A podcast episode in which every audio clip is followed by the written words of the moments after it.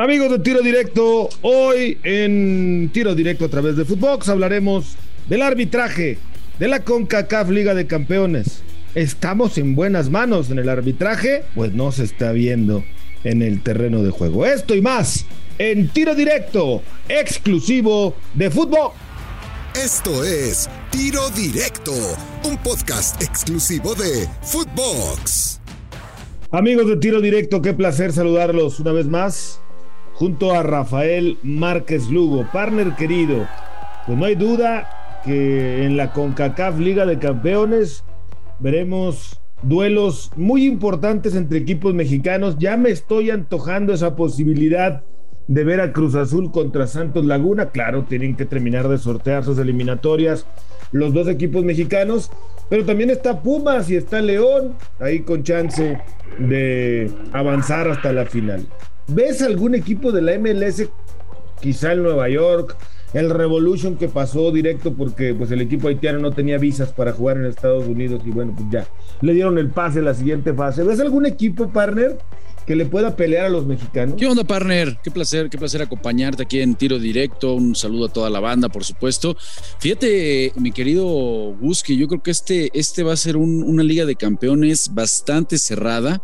Eh, a ver, entendiendo lo que ya, lo que ya vimos el conjunto de Montreal, que bueno, partner, pues estuvimos ahí en la transmisión. La verdad es que es uno de los equipos más flojitos que hay en la, en la MLS, ¿no? Incluso el, el conjunto de Montreal termina accediendo a esta fase más bien por la vía de Canadá. Hay que recordar que le gana a Toronto y es así como ingresa. Pero, partner, si tú me preguntas de Seattle, por ejemplo, yo creo que Seattle, ir a meterte esa cancha sintética, vive un gran momento el conjunto de Seattle, no va a ser para nada sencillo. Ya mencionabas lo de New England Revolution y, por supuesto, eh, lo del conjunto de Nueva York, ¿no? Nueva, New York City. Yo creo que esos tres van a ser algo, eh, mi querido Gus, totalmente diferente a lo que pudimos presenciar ayer del Montreal Impact. Y sobre todo, si tuviera que escoger a uno, respondiendo directo a, tu pregunta de si alguien puede, como dicen por ahí, pues eh, complicarles la existencia a los equipos de México, bueno, yo creo que tendría que ser el equipo de Seattle. ¿eh?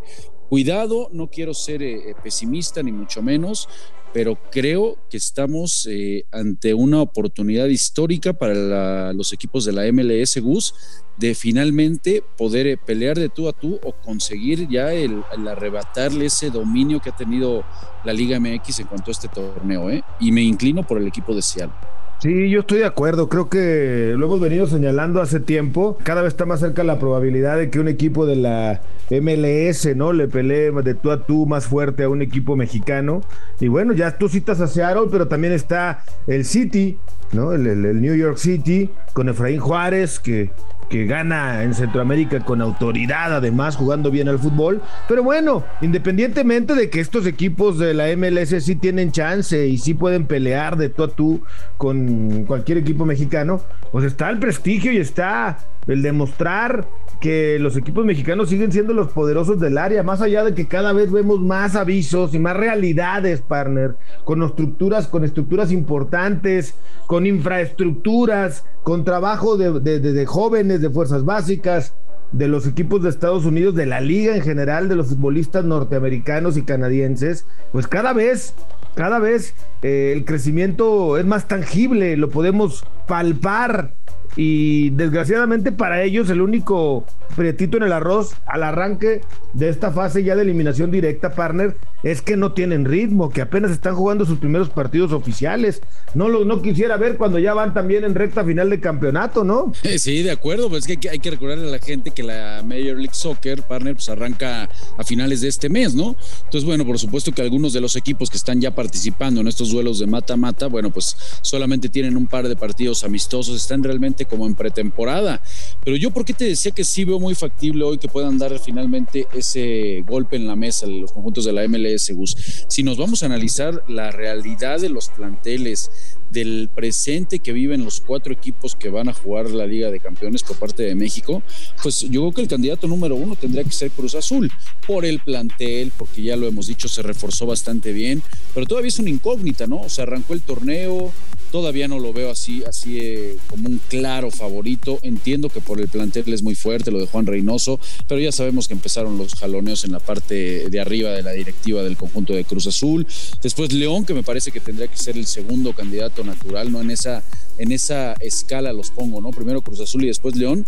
Pues sabemos que León, con todo respeto para este equipo que sí lo hemos eh, enaltecido por cómo ha jugado en los últimos años, partner, la Liga de Campeones es una calamidad, ¿eh?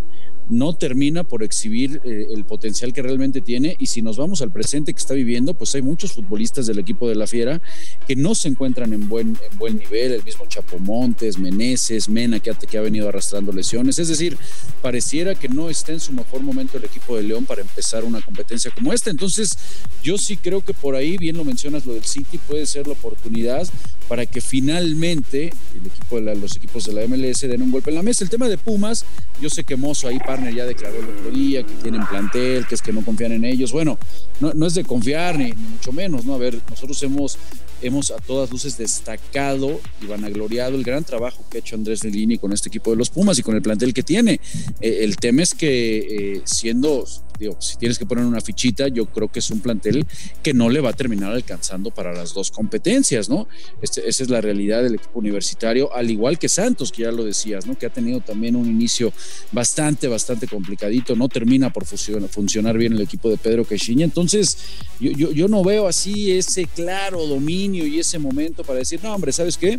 Una vez más se lo llevan los equipos de la Liga MX creo, partner, que estamos frente a una eh, recta final de la Liga de Campeones eh, muy, muy pareja. ¿eh? Si me preguntas como la de aquel año en donde Toronto juega la final contra el Guadalajara y, a nada de llevársela, ¿no? El, Toronto, que fue un equipo de los que fue matando y dejando en el camino a equipos de la Liga. Estoy de acuerdo contigo, pero con todo y eso, un equipo mexicano, ya sea Cruz Azul, León, Santos, Pumas, en el orden que los quiera usted poner, están obligados a dar un golpe de autoridad en la mesa y seguirse poniendo como el mandamás en la CONCACAF Liga de Campeones. Sí, estamos más cerca de ver a un equipo de la MLS cada vez coronarse e ir al Mundial de Clubes, pero México debe demostrar que a nivel liga sigue siendo más importante y por supuesto más efectiva que la MLS.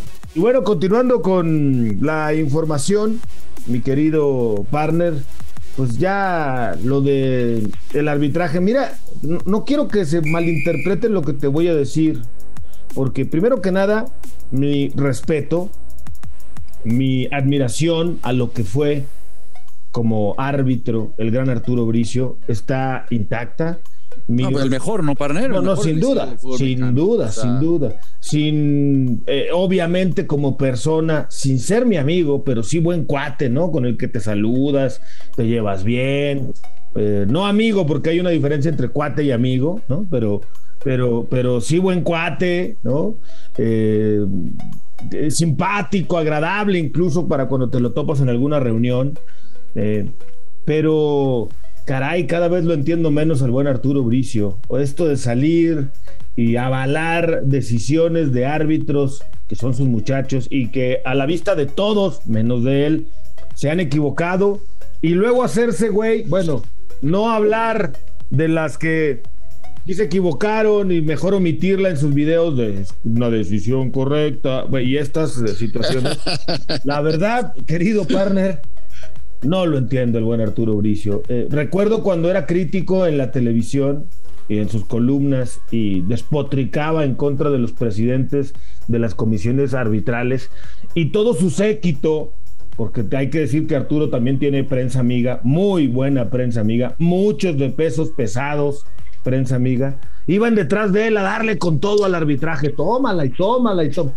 Y ahora que él es el presidente, que él es el encargado de analizar y reconocer y corregir a sus muchachos, pues todo es color de rosa. Ah, y esos amigotes, esa prensa amiga, ahí van detrás de él a avalar todas las decisiones. No, no, no, increíble, increíble. Esto ya parece política, ya parece eh, prensa comprada con todo respeto y un presidente que lejos de reconocer que sus, eh, hablo del presidente de la comisión de arbitraje, lejos de reconocer que sus muchachos se equivocan semana tras semana, se dedica a dar palomitas y casi casi dar estrellitas en la frente con el buen salivazo, mi querido partner.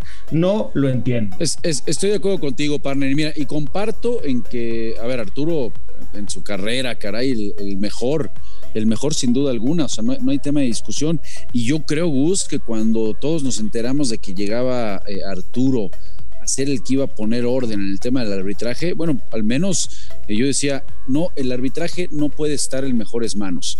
O sea, si, si, se acerca y les enseña a todo, a todo de acuerdo. a estar a la mitad, ¿no? Nada más con la mitad de lo que el tipo sabía, la manera en que, en que llevaba los partidos, bueno, eh, no, no podía estar en mejores manos. Y la realidad es que eh, sí, sí ha quedado de ver sí llama poderosamente la atención que, que, normalmente cuando vienen estas revisiones, pues resulta que no hay errores, resulta que todo es correcto. Y llama la atención sobre todo, Gus, uno entiende que sí, que han cambiado el reglamento, que también la, International Board, bueno, se juntan a jugar dominó y a ver qué, ahora, ahora qué regla ponemos, ahora vamos a poner la mano, ahora, ahora el fuera de lugar. ¿Cómo le hacemos, cómo le hacemos para complicar, partner, este, más la existencia ¿no? de los árbitros, que por sí están en un bache, cómo los complicamos más este, con estas reglas? Uno entiende que por supuesto las reglas han cambiado, que no favorecen a, que el arbitraje sea más transparente. Yo, yo, yo ahí entiendo y le doy un punto a beneficio ¿no? a, los árbitros. El tema es cuando ves esa disparidad, Gus, que es muy clara en nuestro fútbol en cuanto a la toma de decisiones de los árbitros, ¿no? Dices, ¿cómo es posible que se han jugado 40 partidos, apenas solo llevamos 40 partidos en esta fecha 4 y tenemos a 17, 18 expulsados?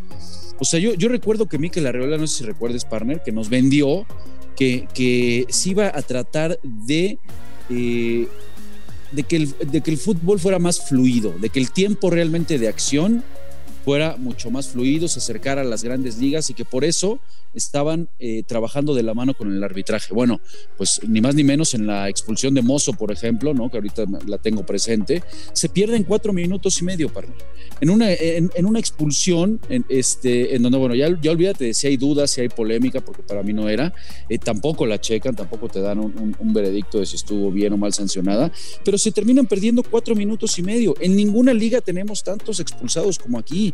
En ninguna liga eh, esos balones divididos en donde pues, es un deporte de contacto, partner, digo, tú a lo mejor no jugaste profesional, pero sé que muchas veces jugaste, partner, y, es evidente que, va a haber contacto, Gus. Y de repente ves cómo miden este tipo de jugadas, tanto en Colmebol como en Europa, en todas las ligas, y no son rojas, ¿no? Y aquí hemos repasado, digo, jugadas como la de John Stefan Medina, como la de la Jun, en donde por la propia inercia de la jugada termina eh, dándose un contacto natural propio del juego, ¿no? Entonces, de repente cuando ves toda esa toma de decisiones que son diferentes, todas las latitudes en donde se juega fútbol, dices, caray, algo está mal, ¿no? Y que salga un personaje como Arturo, con toda su jerarquía, con todo el gran nombre, con todo lo que representa en este país, a decirte que todo está perfecto, bueno, dices, entonces sí hay un problema de fondo, ¿no? Sí hay algo grave con el arbitraje, porque entonces, eh, pues me parece que no estamos siendo sinceros y no estamos siendo acorde a las reglas que se están